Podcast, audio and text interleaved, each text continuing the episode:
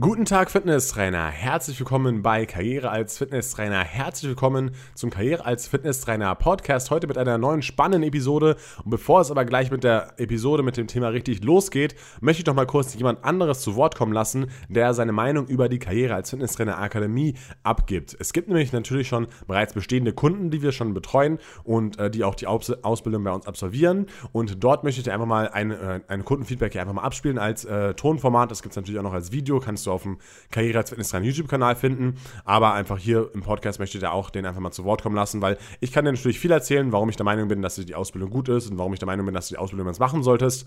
Aber es ist natürlich immer interessant, was da andere Leute drüber sagen und deswegen lasse ich heute mal den Kevin zu Wort kommen. Der Kevin gehört eben zu den ersten Kunden der Karriere als Fitnesstrainer Akademie, macht eben die Ausbildung momentan bei uns und ähm, ja, jetzt wünsche ich dir viel Spaß bei, der, bei dem kurzen Feedback von Kevin.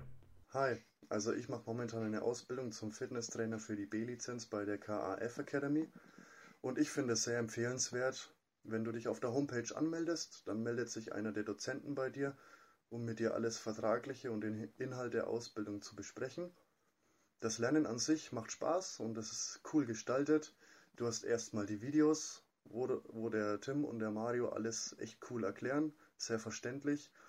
Und dann gibt es natürlich auch noch die Skripte dazu, wo du alles nochmal nachlesen kannst. Und wenn man unterwegs ist und man hat keine Zeit zum Lesen oder so, dann hat man noch den Podcast, wo man auch noch anhören kann. Und das sind auch nicht nur für die B-Lizenz, sondern alles Mögliche rund um Fitness. Und das finde ich cool, macht Spaß zum Lernen. Ich freue mich auf die Prüfung. Vielen Dank nochmal, Kevin, dass du die Mühe gemacht hast und das Ganze hier eben als Videoformat aufgenommen hast. Und ähm, es freut mich natürlich sehr, dass du mit dabei bist. Und äh, ja, wenn du eben auch mit dabei sein möchtest und deine Ausbildung bei der Karriere als Fitnesstrainer Akademie machen möchtest, dann schau doch mal gerne auf kf-akademie.de vorbei, denn dort äh, kannst du dich noch weiter über die Ausbildung informieren und auch zum Beispiel den kostenlosen Musterkatalog runterladen oder dir zum Beispiel auch mal die erste Lektion vollkommen kostenfrei ansehen mit dem Demozugang. Also, ich wünsche dir viel Spaß dabei und jetzt fangen wir wirklich an mit dem heutigen Thema und zwar die Muskelverletzung. Und die kleinste Muskelverletzung ist eigentlich der Muskelkater. Das kennt eigentlich auch jeder von uns, das hatte schon mal jeder von uns. Und trotzdem möchte ich aber hier mal genau darauf eingehen, wie eben so ein Muskelkater entsteht, was da genau im Muskel passiert, ähm, wie lange man den Muskelkater haben kann, was es für Einflussfaktoren hat, ähm, wie lange der Muskelkater anhält und natürlich auch welche Maßnahmen man durchführen kann, wenn man einen Muskelkater hat oder um das Ganze im Vorhinein zu verhindern. Also fangen wir an mit der Entstehung. Wie entsteht überhaupt ein Muskelkater? Und zwar gibt es da mehrere Möglichkeiten, wie so ein Muskelkater entsteht. Entweder durch eine komplett unbekannte Belastung. Ja, wenn wir sozusagen Muskulatur beanspruchen, die der Körper schon länger nicht mehr gebraucht hat und somit ja fast inaktiv war. Und wenn der Körper diese wieder braucht, ja, dann haben wir eben nach einiger Zeit den Muskelkater. Und ähm, bei mir zum Beispiel ja eine unbekannte Belastung. Äh, ich habe gerade richtig äh, starken Muskelkater im Bauchbereich, ja, vor allem in der seitlichen Bauchmuskulatur, weil ich gestern Inliner gefahren bin. Und obwohl ich ständig äh, schwere Kniebeugen und schweres Kreuzheben mache und eigentlich genug Bauchspannung aufbringen kann, war diese Belastung von des Inlinerfahrens und dieses ja dieses ständigen Vorbeugen des Oberkörpers eben trotzdem neu für meine Muskulatur. Und deswegen werde ich natürlich heute auch gleich mit einem Muskelkater belohnt. Und ich denke, das ist ein ganz gutes Beispiel dafür, dass eben ein Muskelkater häufig durch unbekannte Belastung entsteht, die man eben nicht so oft durchführt. Eine zweite Sache, wie der Muskelkater entstehen kann, ist durch eine Überlastung der Muskulatur. Wenn man zum Beispiel ähm, im Fitnessstudio bleibt und zum Beispiel Bankdrücken macht, ja, stell dir vor, du machst Bankdrücken immer mit 80 Kilo und ähm, dann machst du aber mal, äh, hast du irgendeinen Trainingspartner dabei und der sagt, komm, wir packen mal ein bisschen mehr drauf auf die Bank hier, komm, wir machen jetzt mal 90 Kilo und ich helfe dir und wir machen schön Negativwiederholungen und äh, ja, wir gehen heute mal richtig bis ins Ende äh, des, des Muskels und äh, zerstören den Muskel heute mal so richtig, ja, wobei äh, die Sinnhaftigkeit davon ein bisschen in Frage gestellt werden kann, ja. Aber stell dir vor, du machst das Ganze und dann ist eben dieser Muskel eben nur diese Belastung von 80 Kilo gewöhnt und eine Überlastung findet halt bei diesen 90 Kilo statt, beziehungsweise einfach auch durch die ganzen Negativwiederholungen ähm, findet natürlich eine Überlastung des Muskels statt und das kann natürlich auch wieder den Muskelkater sozusagen hervorrufen. Und äh, der Muskelkater, das ist auch noch wichtig zu wissen, der entsteht eben viel, viel, viel öfter in der exzentrischen Phase, also in der nachgebenden Phase, beim Bankdrücken zum Beispiel, wenn man die Stange runterlässt, ja. Als in der konzentrischen Phase, wenn man die Stange jetzt hochdrücken würde. Und wenn man jetzt auch noch Negativwiederholungen macht, das bedeutet, man geht selber runter und beim Hochgehen wird einem wieder geholfen und dann lässt man die Stange nochmal ab und dann wird einem wieder geholfen. Da entsteht halt eben der Muskelkater viel, viel schneller, weil eben gerade diese exzentrische Phase hier betont wird. Und was diese These auch nochmal unterstreicht, ist zum Beispiel, dass man ja häufig bei Kniebeugen eben einen viel, viel, viel stärkeren Muskelkater hat, als zum Beispiel beim Kreuzheben. Ja, aber bei den Kniebeugen wird diese exzentrische Phase extrem ja, langsamer gemacht, ja, oder aber dieser Umkehrpunkt ist ja bei der Kniebeuge viel, viel, viel schwerer als beim Kreuzheben. Und beim Kreuzheben, da geht es eigentlich bloß darum, das Gewicht hochzuziehen, ja, und dann eben bis zu den Knien abzulassen. Und dann lässt man es ja eigentlich fast fallen. Und deswegen ist diese exzentrische Phase beim Kreuzheben eben nicht so stark ausgeprägt wie bei den Kniebeugen. Und deswegen hat man eher eben von Kniebeugen Muskelkater als beim Kreuzheben, so ist es zumindest bei mir der Fall. Also, nun schauen wir uns mal genauer an, was im Muskel passiert, wenn wir einen Muskelkater haben. Und zwar die Muskelfasern oder, oder ein Muskel besteht aus verschiedenen Muskelfaserbündeln und dieses Muskelfaserbündel besteht aus verschiedenen Muskelfasern. Und diese Muskelfaser ist, besteht aus verschiedenen Z, aus ganz vielen Sarkomeren. Da ist quasi eine Muskelfaser Sarkomer für Sarkomer für Sarkomer aneinandergereiht und diese werden mit einer Z-Scheibe durchtrennt. Ja, und zwischen dieser Z-Scheibe sind dann die einzelnen Filamente, die sich sozusagen bei einer Kontraktion ineinander führen. Und diese Z-Scheiben, die sozusagen Sarkomer von Sarkomer trennen, die reißen während des Trainings. Ja, das bedeutet, da gibt es eine leichte Entzündung und der Muskel wurde sozusagen im Training etwas beschädigt. Und durch diese leichte Entzündung lagert sich dann dort an dieser Z-Scheibe ein bisschen Wasser ein. Das bedeutet, ein ganz kleines Ödem bildet sich direkt nach dem Training. Jedoch ist in der Muskelzelle, gibt es in der Muskelzelle keine Schmerzrezeptoren. Das bedeutet, wir merken dort diese Entzündungsstoffe noch nicht, sondern erst eben nach 12 bis 24 Stunden merken wir eben diese Entzündungsstoffe, wenn sie ausgespült werden. Das bedeutet, die werden aus der Muskulatur rausgespült und dann kommen sie eben in Kontakt mit Nervenzellen und mit Schmerzrezeptoren und das ist dann eben der Schmerz, den wir verspüren, wenn man eben den Muskelkater hat. Das bedeutet, ähm, ja, da habt ihr auch mal die Erklärung, warum er, man den Muskelkater erst nach, äh, nach einem Tag spürt oder auch nach zwei Tagen noch stärker spürt, weil da eben diese Entzündungsstoffe aus dem Muskel ausgespült werden. Und ja, die Symptome von einem Muskelkater, die kennt natürlich jeder, das sind einfach ganz normale Schmerzen. Wie lange dauert es jetzt, wenn man so einen Muskelkater hat? Es hängt natürlich von vielen Einflussfaktoren ab ja, meistens so 12 bis 84 Stunden. Ja, jedoch kommt es natürlich auf den Muskel an, welcher Muskel vom Muskelkater betroffen ist, weil verschiedene Muskeln haben ja verschiedene ähm, Faserverteilung, ja, und davon hängt es natürlich auch ab. Dann kommt es an auf die Intensität beim Training, beziehungsweise auf die Stärke des Muskelkaters. Habe ich jetzt sehr, sehr starken Muskelkater, dauert es natürlich länger, als wenn ich schwachen Muskelkater habe. Und es kommt natürlich auch auf die Regeneration an. Ja, wie gut kann der Muskel regenerieren? Wie gut habe ich geschlafen? Äh, habe ich vielleicht danach einen äh, Cooldown gemacht? Ähm, oder ja, was mache ich bei der Regeneration? Das kann natürlich alles davon abhängen, wie lange so ein Muskelkater sich zieht. Und nun stellen wir uns die Frage, welche Maßnahmen man durchführen kann, dass man eben entweder weniger Muskelkater bekommt oder wie man die Regeneration sozusagen fördern und stärken kann. Und grundsätzlich geht es bei diesen Maßnahmen eben darum, die Durchblutung zu fördern. Warum möchten wir hier die Durchblutung im Muskel fördern?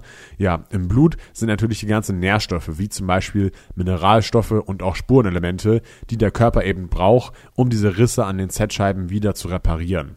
Ja, das bedeutet, der Muskel braucht es einfach wieder für den Heilungsprozess. Und wenn eben mehr Blut im Muskel vorhanden ist, natürlich können auch mehr dieser Nährstoffe, dieser Spurenelemente und Mineralstoffe dorthin transportiert werden. Und umso mehr Entzündungsstoffe können auch abtransportiert werden. Und deswegen macht es eben Sinn, hier die, die Durchblutung zu fördern. Und da gibt es jetzt mehrere Sachen, wie man das Ganze machen kann. Einmal zum Beispiel durch Wärme, wenn man direkt nach der Belastung eben Wärme auf den Muskel zuführt, zum Beispiel durch eine Sauna. Ja, das ist gut eben für die Durchblutung in der Muskulatur. Dann, was natürlich auch sehr gut ist, ist, wenn wir einen Cooldown machen würden. Ja, beim Cooldown werden eben schon gleich Entzündungsstoffe aus der Muskulatur wieder abtransportiert, zum Beispiel eben Laktat, welches sich während dem Training eben bei der Übersäuerung des, im Muskel angesammelt hat. Ja, das kann dann eben gleich abtransportiert werden, wenn man eben einen Cooldown macht.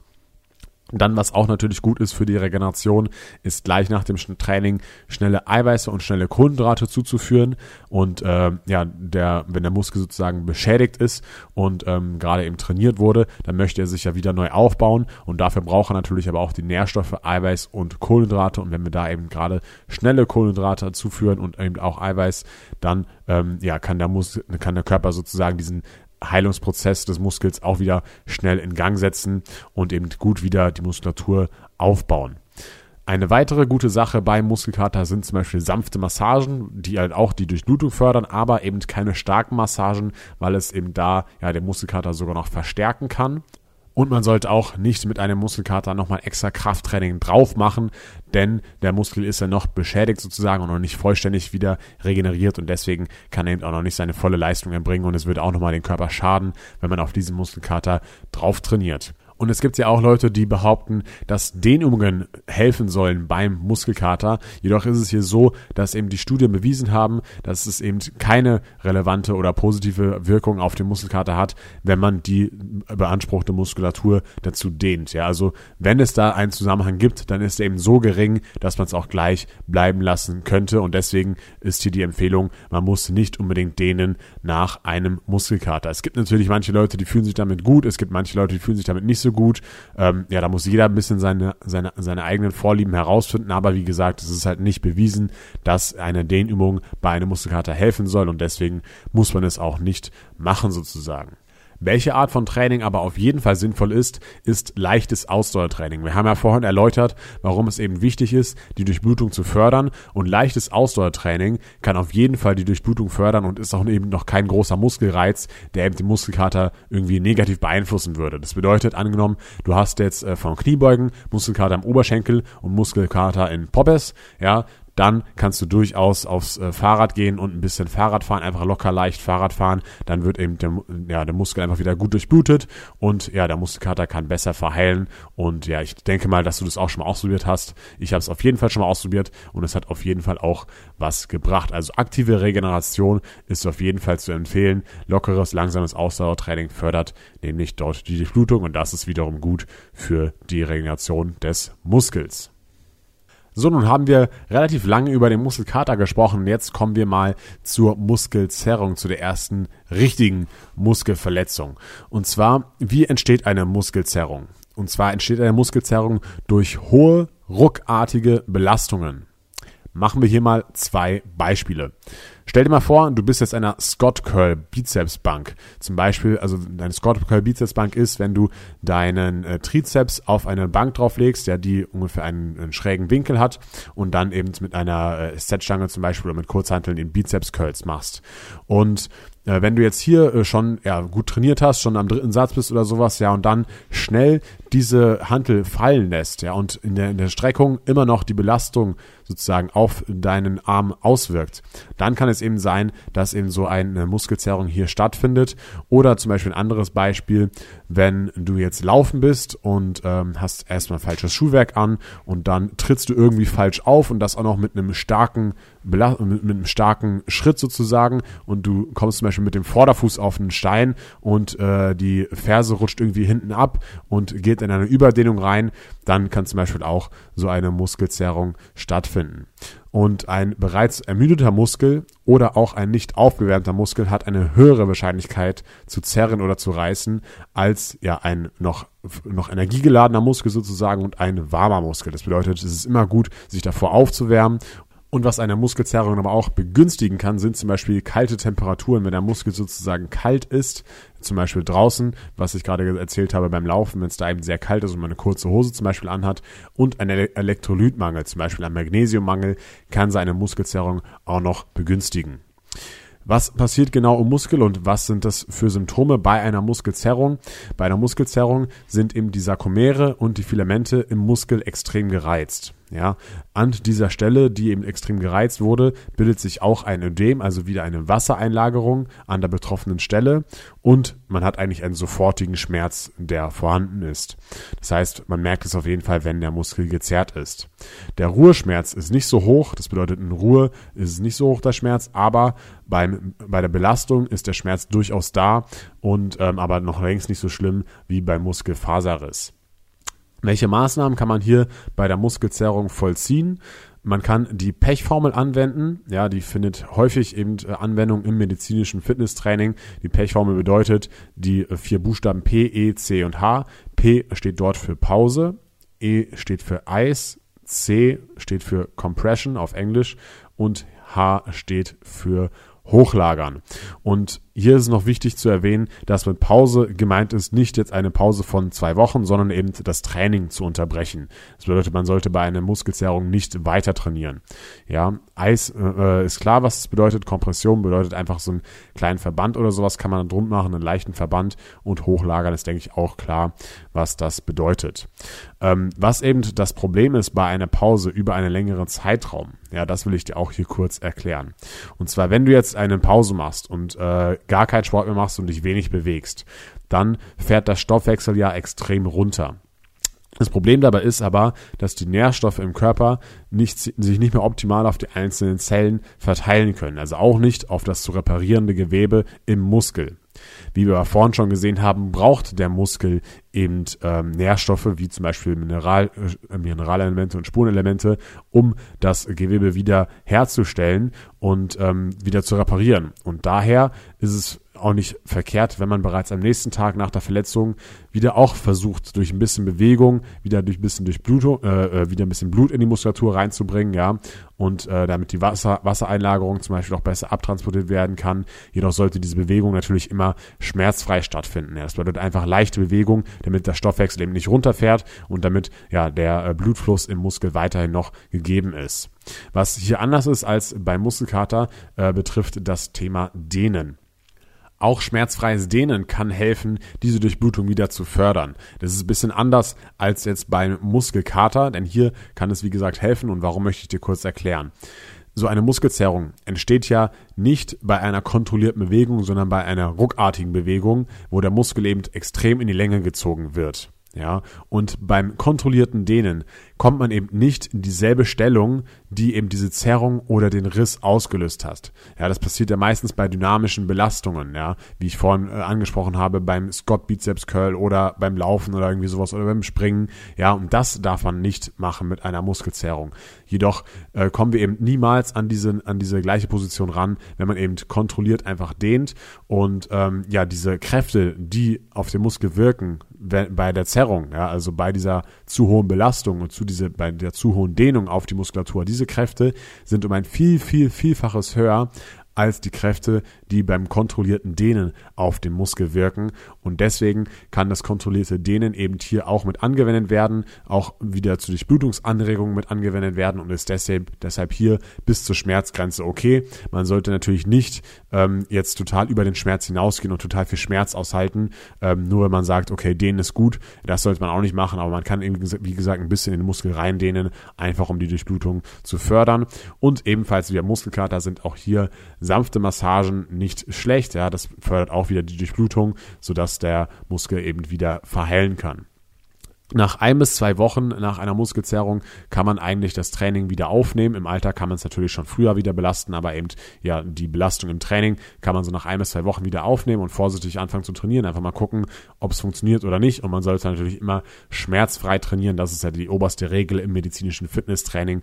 Und wenn man schmerzfrei trainieren kann, dann sollte das kein Problem mehr darstellen.